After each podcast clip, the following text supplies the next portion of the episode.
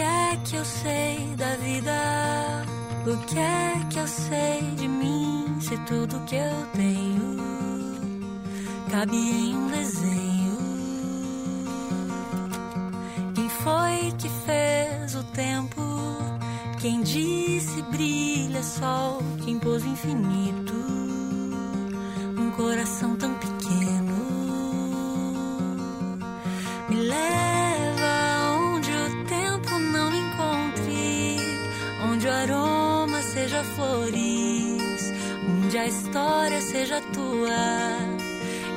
Conviva com os autores, onde o som seja bonito e do medo não me lembre, onde o coração aumente para caber o infinito, onde a luz seja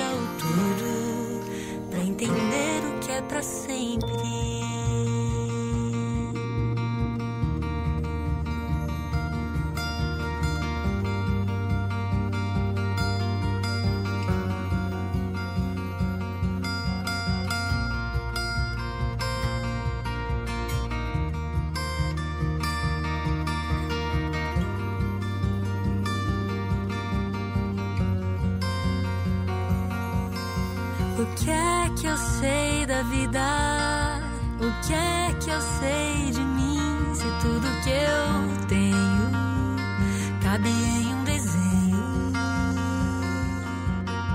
Quem foi que fez o tempo? Quem disse brilha sol? Quem pôs o infinito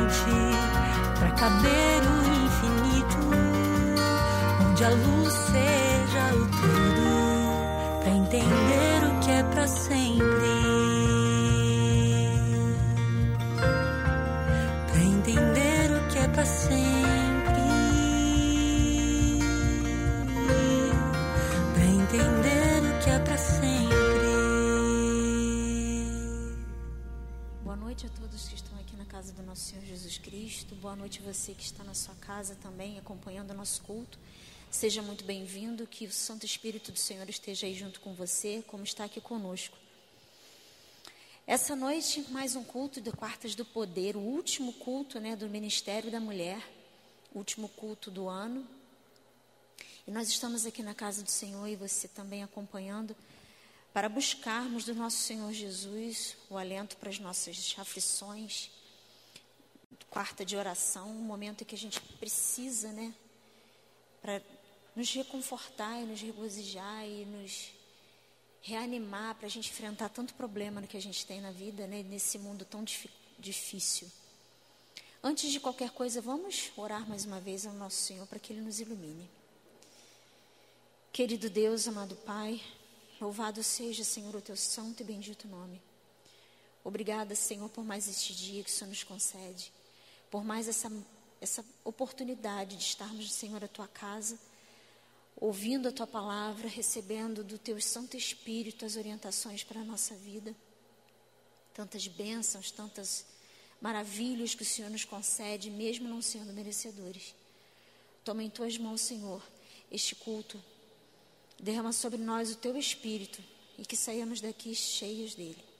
É o que te pedimos e já te agradecemos em nome de Jesus. Amém. Queridos, essa noite nós vamos meditar um livro da Bíblia, o livro de Juízes. E se você já quiser abrir sua Bíblia no livro de Juízes, nós vamos meditar aí, discorrer sobre o capítulo 2, 3, 4. E nós vamos ver aqui alguns detalhes e vamos nos atentar sobre a vida de uma mulher, Débora. Uma mulher que fez a diferença. A gente vai ver no decorrer da, da, da pregação. E nós vamos prestar atenção que tudo que vai ser falado aqui, a gente vai observar a vida de Israel, mas ao mesmo tempo, eu prestando atenção, eu vou olhar para a minha vida e vou ver muitas características disso aqui na minha vida. Do que o povo acontecia com o povo na minha vida. Sob a liderança de Josué, os israelitas derrotaram as principais forças dos habitantes de Canaã. No entanto, algumas partes da terra ainda vinham para ser reconquistadas, para ser conquistadas. Muito sucesso, porque Deus sempre abençoava e eles conseguiam conquistar e foram conquistando, conquistando. Porém, contrariando as ordens do Senhor, o povo começa a permitir coisas que Deus não havia ordenado. Começa a permitir que pessoas ficassem, não obedece ao Senhor enquanto Ele manda ordens de exterminar as pessoas, permitem coisas, e aí o povo começa a se distanciar de Deus. Resultado disso, idolatria. O povo de Israel se afasta de Deus começa a adorar deuses vizinhos, absorve aquilo tudo daquelas pessoas que eles permitem que fiquem, né, de pagãos. Transgrediam e Deus os entregou nas mãos dos seus inimigos. Não porque Deus quis entregar, mas porque eles se distanciavam de Deus e assim perdiam a proteção do nosso Senhor. Quando a opressão se tornou insuportável, os israelitas finalmente clamaram a Deus por ajuda. Será que, quando eu pensei nisso, será que isso não acontece comigo? Eu vou levando a minha vida e vamos levando a nossa vida de, de, de, de, de uma forma tranquila, até então está tudo bem. Eu consigo, de alguma maneira, conduzir as coisas para que os problemas sejam solucionados e vai dando certo. E aí alguma coisa dá errado ali, outra coisa dá errado aqui, porque eu já confio somente em mim e não no Senhor. E aí quando a coisa está insuportável, a gente novamente começa a retornar a Deus. E ali eles começam a clamar a Deus por ajuda. E Deus, em sua infinita misericórdia, como está escrito lá em Juízes, capítulo 2, verso 16, que diz que Jesus, o Senhor, suscitou juízes que os livraram. E aí Deus manda juízes, pessoas que eram profetas, que dariam direcionamento ao povo, que direcionaria, que, que julgaria os casos do povo, que os ajudaria a solucionar os problemas. E essas pessoas ajudavam o povo, né? traziam justiça, libertavam o povo. Contudo, depois que a crise passava, o povo de Israel novamente começava a se distanciar de Deus, a se distanciar de Deus. E é assim, quando o problema vem, eu agarro em Deus. E aí está tudo bem, eu vou soltando, eu vou soltando, eu vou soltando. Olhar para a Bíblia e ver a história do povo de Israel é olhar para a minha história, para a nossa história de um povo pecador que clama ao Senhor no momento de angústia, mas que no momento que está tudo bem, relaxa e não olha para o próprio pecado. Após a morte de Josué, outra geração se levanta, e lá em Juízes, vamos abrir nossa Bíblia lá, no Juízes capítulo 2, vamos ver, ler os versos de 11 a 13. Juízes 2, os versos de 11 a 13, que diz assim: Então fizeram os filhos de Israel o que era mal perante o Senhor, pois serviram aos Baalins. Deixaram o Senhor, Deus de seus pais, que o tirara da terra do Egito, e foram-se após os outros deuses, dentre os deuses do, das gentes que havia ao redor deles, e os adoraram e provocaram o Senhor a ira. Porquanto deixaram o Senhor e serviram a Baal e a Astarote. Ou seja, o povo se distancia de Deus. E aí no capítulo 3, nós vemos que Deus vem levantando os juízes. E aí ele levanta um juiz, Otoniel. Otoniel. E ali ele vive por 40 anos e traz paz ao povo de Israel por 40 anos. E aí ele faleceu.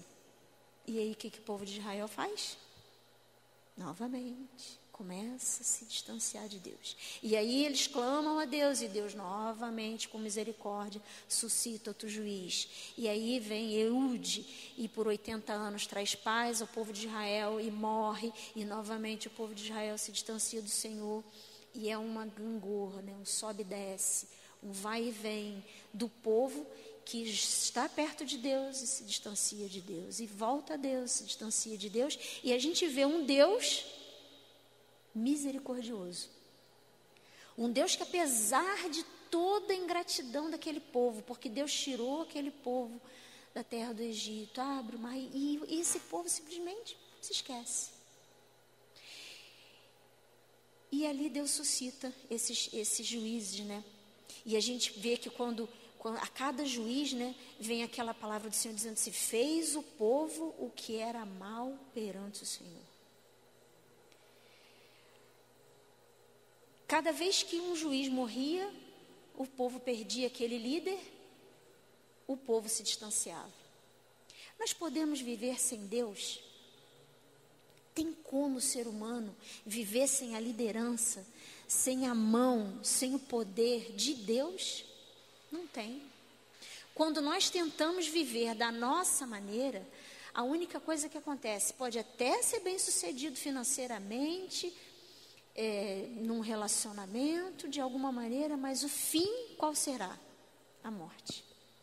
Não há como viver sem Deus. Não tem como, né? E a gente vê que o mundo diz assim: seja livre, ame, Ouça o seu coração. Faça o que o seu coração manda. E aí a palavra de Deus diz que do coração humano procedem as piores coisas. Tudo ao contrário. A gente vê cada vez mais o mundo nos distanciando dessa, da, da, da palavra de Deus, nos, nos distanciando de um Deus todo-poderoso, Salvador e Senhor. É ridículo servir a Deus. É brega servir a Deus. Mas é isso que o mundo faz. Mas é o que a gente vê dentro da palavra de Deus. Que aqui a Bíblia é a minha regra de fé e prática de vida. É que sem Deus eu estou no buraco. Eu estou perdida. Porque a história de Israel me mostra isso.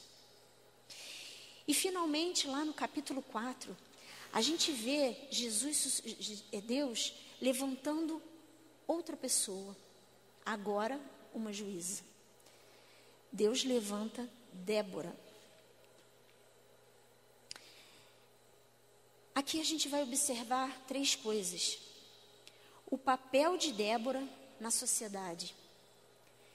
Irmãos, imagine que uma mulher, naquela época, a mulher nem era contada, era como se nem existisse.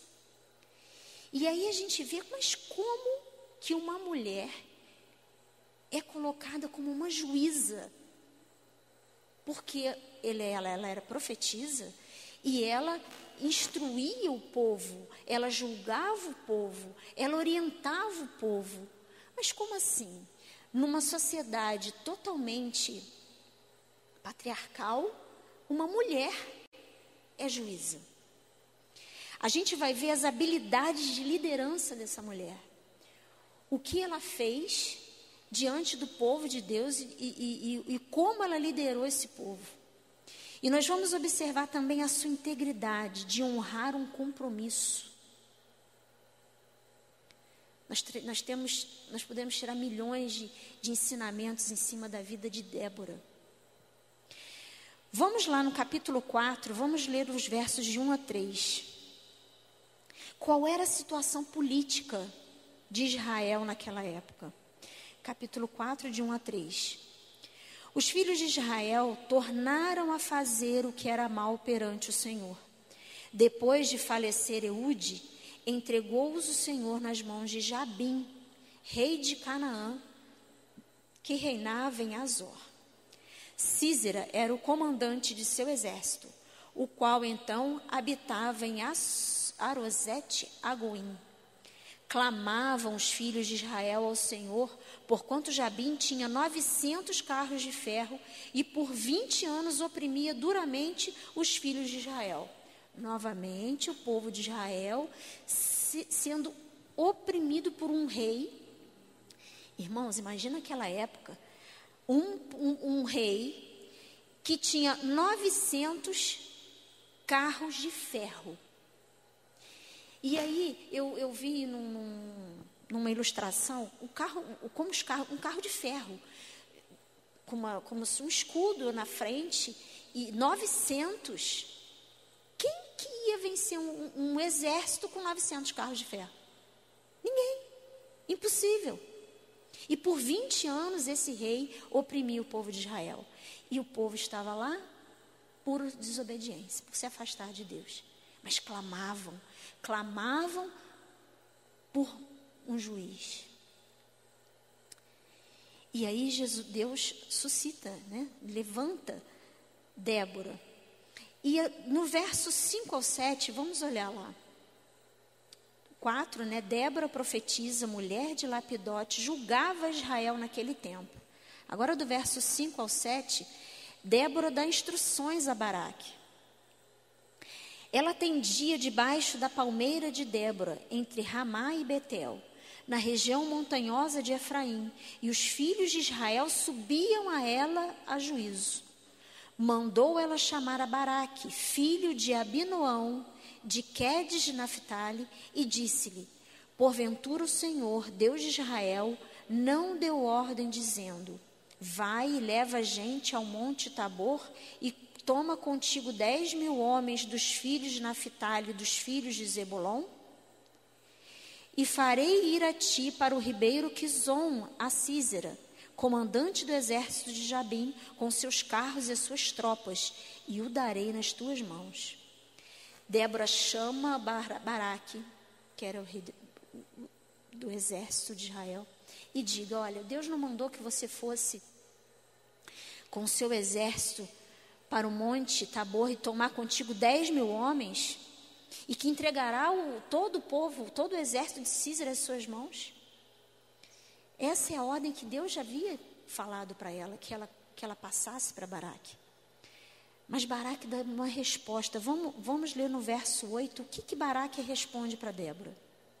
Então lhe disse Baraque: Se fores comigo, irei. Porém, se não fores comigo, não irei. E aí a gente pode pensar assim, agora lá vai ela falar assim, as mulheres são mulheres, que mulher é essa? Corajosa, que homem, que, que homem é esse que, que, que pede para uma mulher, um, um chefe de um exército? Como assim? Que ele pede para, está com medo? Não é nada disso. Não é nada disso.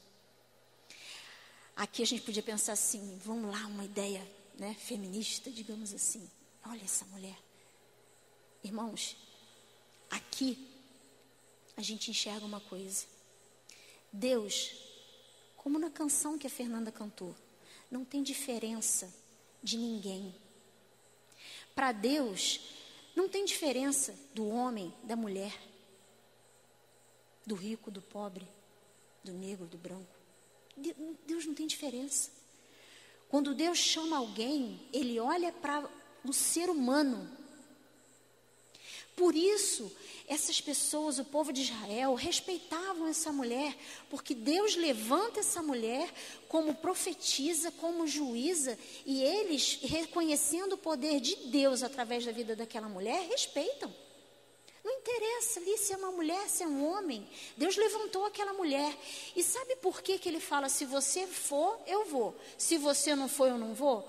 Porque ele reconhece que ele precisaria levar na frente, à frente do seu exército o poder de Deus através de Débora. Porque ela era juíza. E Deus falava através daquela mulher. E as orientações vinham de Deus, então ele queria colocar Deus à frente do seu exército. Não porque ele tinha dúvida de que ele venceria, porque Deus estava mandando, mas ele chama Débora para que ela estivesse junto. E olha só, quando a gente vê a habilidade da liderança dessa mulher, no tempo que era, e a integridade dela de honrar o compromisso, ir para a guerra. De cara. Mulher. A fragilidade de uma mulher. Mas ela vai. Ela vai. Ela vai porque ela quer honrar aquilo que Deus fez na vida dela. O chamado que o Senhor fez a ela. O, o, o, a bênção que Ele derramou na vida dela. E aí ela vai. Ela não se importa com o tanto de, de, de, de, de, carros de ferro, porque ela tinha a garantia, não de um homem, mas de Deus, de que eles venceriam aquela batalha. Às vezes a gente enxerga e vê na nossa frente um exército tremendo em dificuldades, em problemas de saúde, em dificuldade financeira, em dificuldade familiar, em problemas emocionais. E vira um exército imenso à nossa frente. E dificilmente, e muitas vezes, a gente se recolhe diante do gigante que está na nossa frente. Sem entender que se eu coloco Deus à frente, eu não perco batalha nenhuma. O Senhor vai à minha frente. É a Ele que eu coloco na frente do meu exército. É Ele que eu vou colocar em frente, à frente das minhas dificuldades. É Deus que eu vou colocar nas, nas decisões que eu preciso tomar. É Deus que eu vou colocar quando eu tenho que orientar minha família, os meus filhos.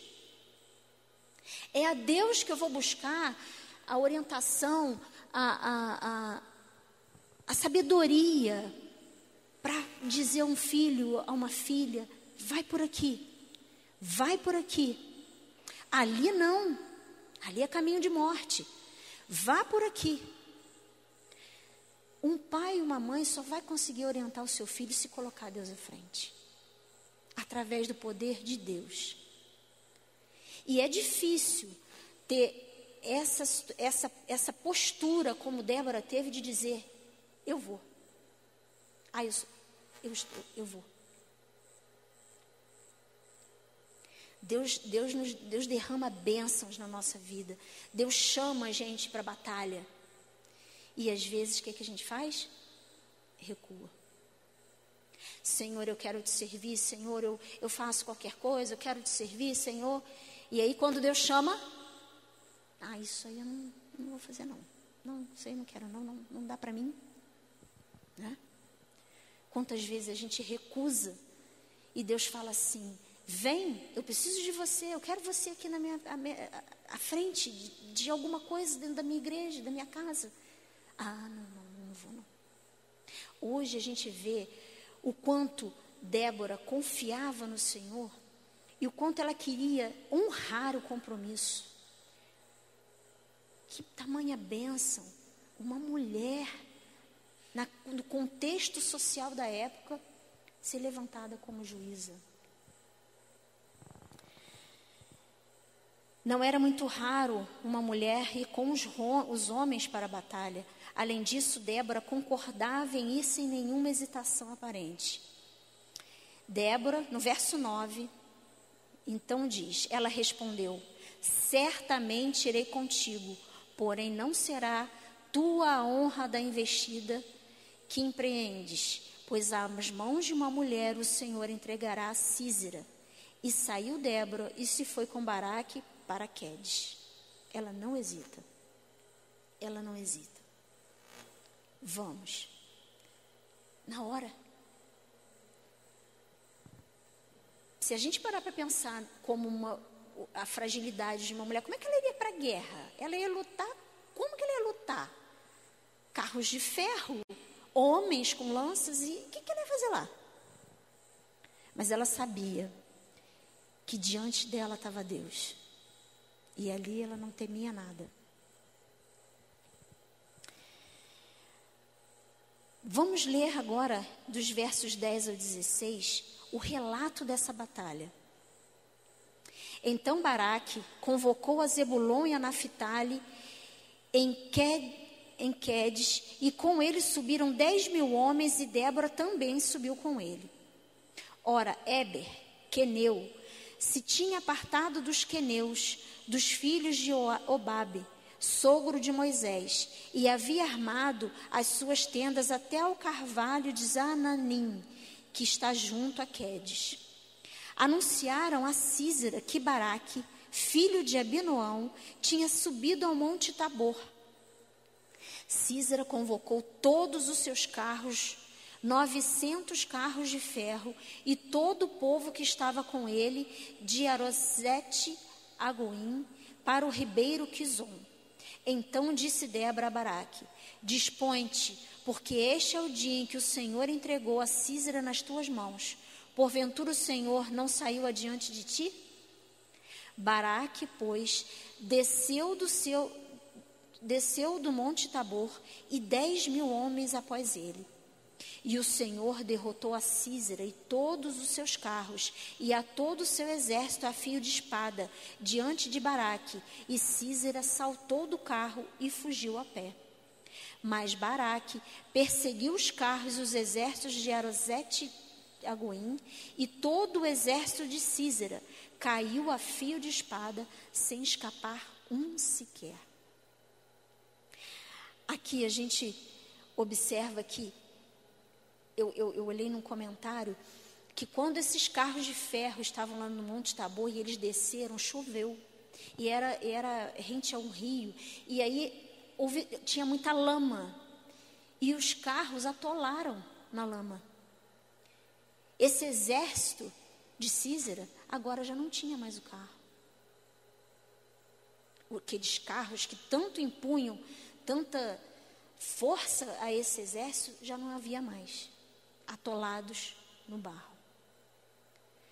Sabe, essa semana, conversando com a minha filha, ela ansiosa, porque é jovem, né?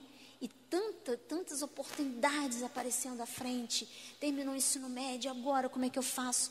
E, e a gente sabe que, que essa mudança é muito grande para eles, né? E tão novinhos, não sabem o que vão fazer, não sabem o que vem pela frente. E ela ansiosa, mãe, o que, que vai acontecer? Como é que vai ser? Um dedinho na boca. E eu conversando com ela, eu falei, filha, a gente precisa confiar em Deus. Porque você tem seus planos, mas Deus tem os dele. E se as vontades de Deus condizer com o que, que você pensa, vai, tudo vai acontecer. Mas aí eu tenho, conversei com ela e a gente voltando ao passado, em coisas que um dia eu pensava que iam ser de uma maneira e que veio Deus e falou assim: é para lá que eu quero que você vá? E mudou tudo na minha vida e de maneira perfeita, porque os planos de Deus são melhores que os nossos. Ela foi se acalmando, se acalmando. Quem diria que esses carros de ferro, que eram imbatíveis, poderiam não valer nada naquela guerra? E não valeram. Deus impediu que esses carros chegassem lá e derrotassem o povo, o exército de Israel. Deu vitória ao povo de Israel. A gente vê ao longo da história, né, como o, exer como o povo de Israel, até mesmo, né, próximo agora naquela guerra dos seis dias, e, e na história, como Deus abençoa. E um pouquinho de gente destrói uma multidão, arrasa com uma multidão, um exército. Deus não precisa de um monte de gente. Deus não precisa de muita coisa. É na simplicidade que Ele age. Às vezes é no silêncio que Ele age. E a gente não vê. Mas lá na frente, a gente vai ver que a mão de Deus agiu lá atrás e impediu que muita coisa acontecesse com a gente. E aí a gente conversando, eu falando com ela, e, e, e, e cada dia as coisas acontecendo, né? Eu falei, confia, minha filha, confia.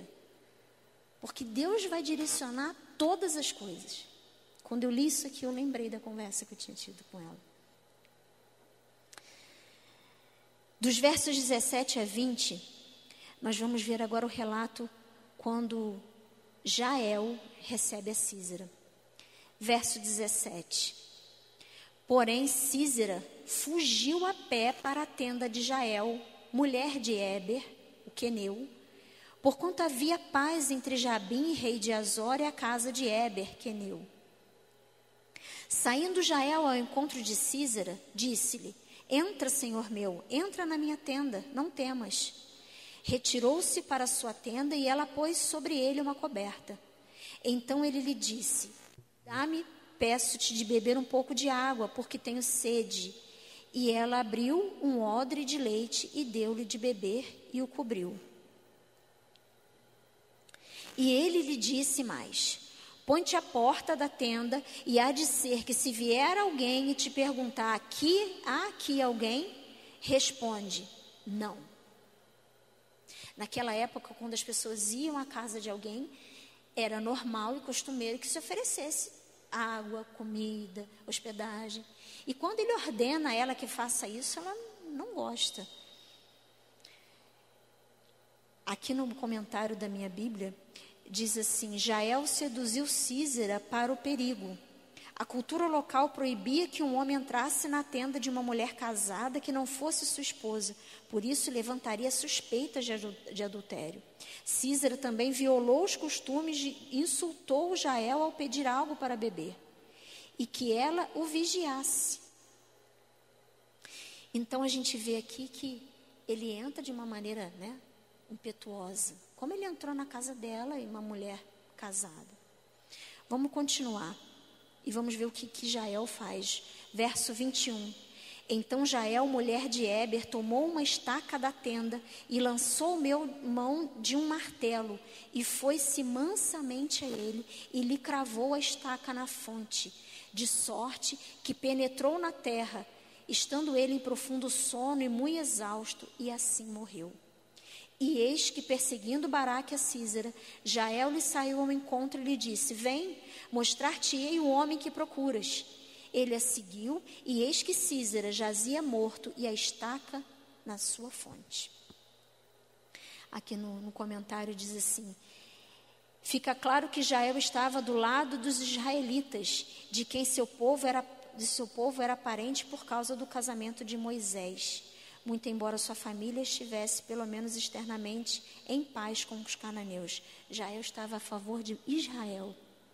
E ela vê que Císera era inimigo do povo de Israel. Ali, como Débora havia dito que Deus daria o inimigo do povo de Israel nas mãos de uma mulher, ali se cumpre a profecia. Jael mata Císera. Como resposta, agora nós vamos ao, ao capítulo 5, do verso 1 ao 3, nós vemos aqui a alegria né, de Baraque e Débora quando voltam vitoriosos. Naquele dia cantaram Débora e Baraque, filho de Abinoão, dizendo: Desde que os chefes se puseram à frente de Israel e o povo se ofereceu voluntariamente, bendizei ao Senhor. Ouvi, ouvi reis, ouve reis, dai ouvidos, príncipes, eu, eu mesma cantarei ao Senhor, salmodiarei ao Senhor, Deus de Israel. Saindo tu, ó Deus de Seir, marchando desde o campo de Edom, a terra estremeceu e os céus gotejaram sim, até as nuvens gotejaram águas. E aí, até o final, a gente vê que eles estão festejando, em formato de poesia, a vitória que Deus deu ao povo de Israel através da profetisa, através da juíza Débora. Débora foi a quinta juíza de Israel. Num período escuro da história de Israel, Débora ilustrou o poder de Deus para resgatar. Uma das características excepcionais que ela demonstrou foi a sua disposição de sair do papel tradicional das mulheres a fim de trazer uma bênção para o seu país. O chamado e os dons de Deus é que trazem uma pessoa para o ministério do Senhor. Seu sexo não determina seu chamado ou missão. Ao se dedicar ao Senhor e procurar a sua face, você estará preparado para cumprir a vontade dele para a sua vida. Deus não olha, como eu falei anteriormente, se é mulher, se é homem, mas Deus usa o ser humano para a sua obra. Essa mulher colocou-se à disposição de Deus inteiramente. E ela foi vitoriosa, ela, ela, ela, Deus deu a ela, ao povo de Israel, a vitória. Baraque reconhece o poder de Deus na vida daquela mulher. Ele, o povo reconhece ela, a reconhece como juíza, ouve os conselhos dela e são direcionados à vitória. O, o povo, né, a Bíblia diz né, que o meu povo perece por falta de conhecimento né, da palavra de Deus. A gente perece por não, não dar ouvidos à palavra de Deus. É, nós temos a nossa igreja fundada como fundadora, né, Ellen White, uma mulher, uma mulher, e tão usada por Deus. E todos os seus ensinamentos nos levam à Bíblia e nos direcionam para a obediência à palavra de Deus, e nós sabemos que o fim está chegando, o fim está próximo. Eu, eu, eu conclamo aos irmãos, domingos nós teremos aqui com, com, com, com, iniciando com nosso irmão Valmir, ancião da igreja, os estudos das profecias de Daniel. Não perca, venha à igreja. Vamos, tenha a sua, a sua revista, cada um vai ter a sua revista. Vamos estudar, irmãos, as profecias. A gente está vivendo o final do tempo. É urgente. A gente precisa ter essa disponibilidade que essa mulher teve. O entendimento que ela teve da, da, da, da urgência que era o momento. Porque ela, ela, ela, ela, ela se dispôs nas mãos do Senhor para salvar o povo. Hoje, nós, como, como mensageiros de Deus, das, mensagens de salvação, das últimas mensagens, a gente precisa acordar, a gente precisa estar, estar, estar alimentado para poder chegar lá fora e falar dessas maravilhas para os nossos irmãos lá fora. Porque se a gente não, é, não aprende, a gente não estuda, a gente vai falar do quê? Do que, que eu vou falar? A gente tem estudado toda segunda-feira profecias de, de Apocalipse, livros de, de Apocalipse, uma benção. Mas poucas pessoas entram. Agora vamos começar o Daniel. Sabe, a gente precisa de mais Déboras, mais Baraques, que confiam na profetisa, que, que confiou na profetisa, quis que ela estivesse à frente do seu exército. Nós precisamos disso, dessa, desse, dessa habilidade de liderança, dessa integridade de honrar o compromisso que Deus confiou a ela. Nós precisamos ser íntegros, porque Deus está confiando a nós a maravilha de levar a mensagem final, porque Ele está voltando. Não tem como. Vamos, a gente vai estudar dentro das profecias de Daniel que não tem mais o que acontecer. Aliás, estamos aguardando aí o decreto dominical. Mas está às portas, irmãos, é só olhar. E a gente precisa falar. Está nas nossas costas levar essa mensagem. Débora não vacilou. E quando foi dito, só vou se você for, ali ela estava. Estou aqui. Eis-me aqui, não é? Envia-me a mim, Senhor que nós possamos ter essa disposição dessa mulher como exemplo, né? Como tantas outras mulheres na, na Bíblia, na palavra de Deus, mas que nós possamos ter essa disposição em levar a palavra de Deus, em honrar o Senhor com as nossas capacidades, que não são nossas. E ali, quando eles vencem, né, é, é, Débora está junto e Baraque vence, Jael, que que finalizou tudo ali, nenhum, a glória não foi para nenhum deles. A glória foi dada exclusivamente a Deus. Porque sem Deus, eles são meramente seres humanos.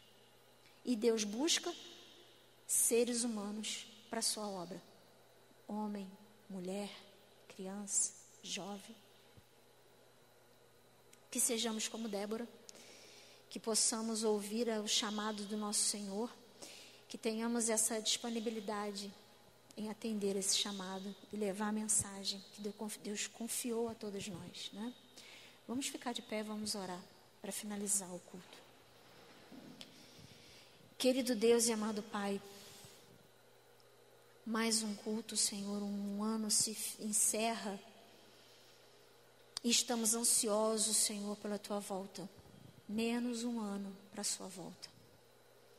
Senhor, com essa meditação, nós trazemos, Senhor, a Ti e nos colocamos, Senhor, à Tua presença e nos ofertamos, Senhor, para sermos instrumentos Teus. Assim como Débora colocou-se à Tua disposição, Senhor, assim como Baraque enfrentou aquele exército e confiando em Ti à sua frente, ele tinha certeza da vitória. Que nós possamos ser assim, Senhor, porque a mensagem é urgente nós sabemos que o Senhor está voltando, não sabemos quando, mas sabemos que está muito próximo. Que nós possamos ter essa disponibilidade, essa disposição. Que nós possamos ter essa fé, essa vontade, Senhor, esse entendimento e sabedoria do tempo em que vivemos. Derrama teu Santo Espírito, Senhor, sobre a tua igreja. Que nós possamos ser sacudidos, Senhor, para esta boa obra. Abençoa cada um que está aqui, que está assistindo, a cada servo teu, Senhor, que está ouvindo essa mensagem, ou que algum momento poderá vir a ouvir. Toma a tua igreja em tuas mãos, Senhor, nos ajude, nos capacite a levar essa mensagem. Faz-nos fortes, Senhor, corajosos, tão quanto Débora foi. Obrigada, Senhor, por tudo que o Senhor nos concedeu durante este ano, por tudo que o Senhor nos ajudou, por toda a proteção que o Senhor nos trouxe. Muito obrigado. Que nesse próximo ano que virá, nós possamos, Senhor, nos dispor cada vez mais a, a essa obra. Temos a certeza e certos que Teu Espírito Santo está à nossa frente, nos guardando, nos protegendo e preparando as mentes que irão ouvir a mensagem. Obrigada por tudo, Senhor. É o que te pedimos e já te agradecemos em nome de Jesus. Amém.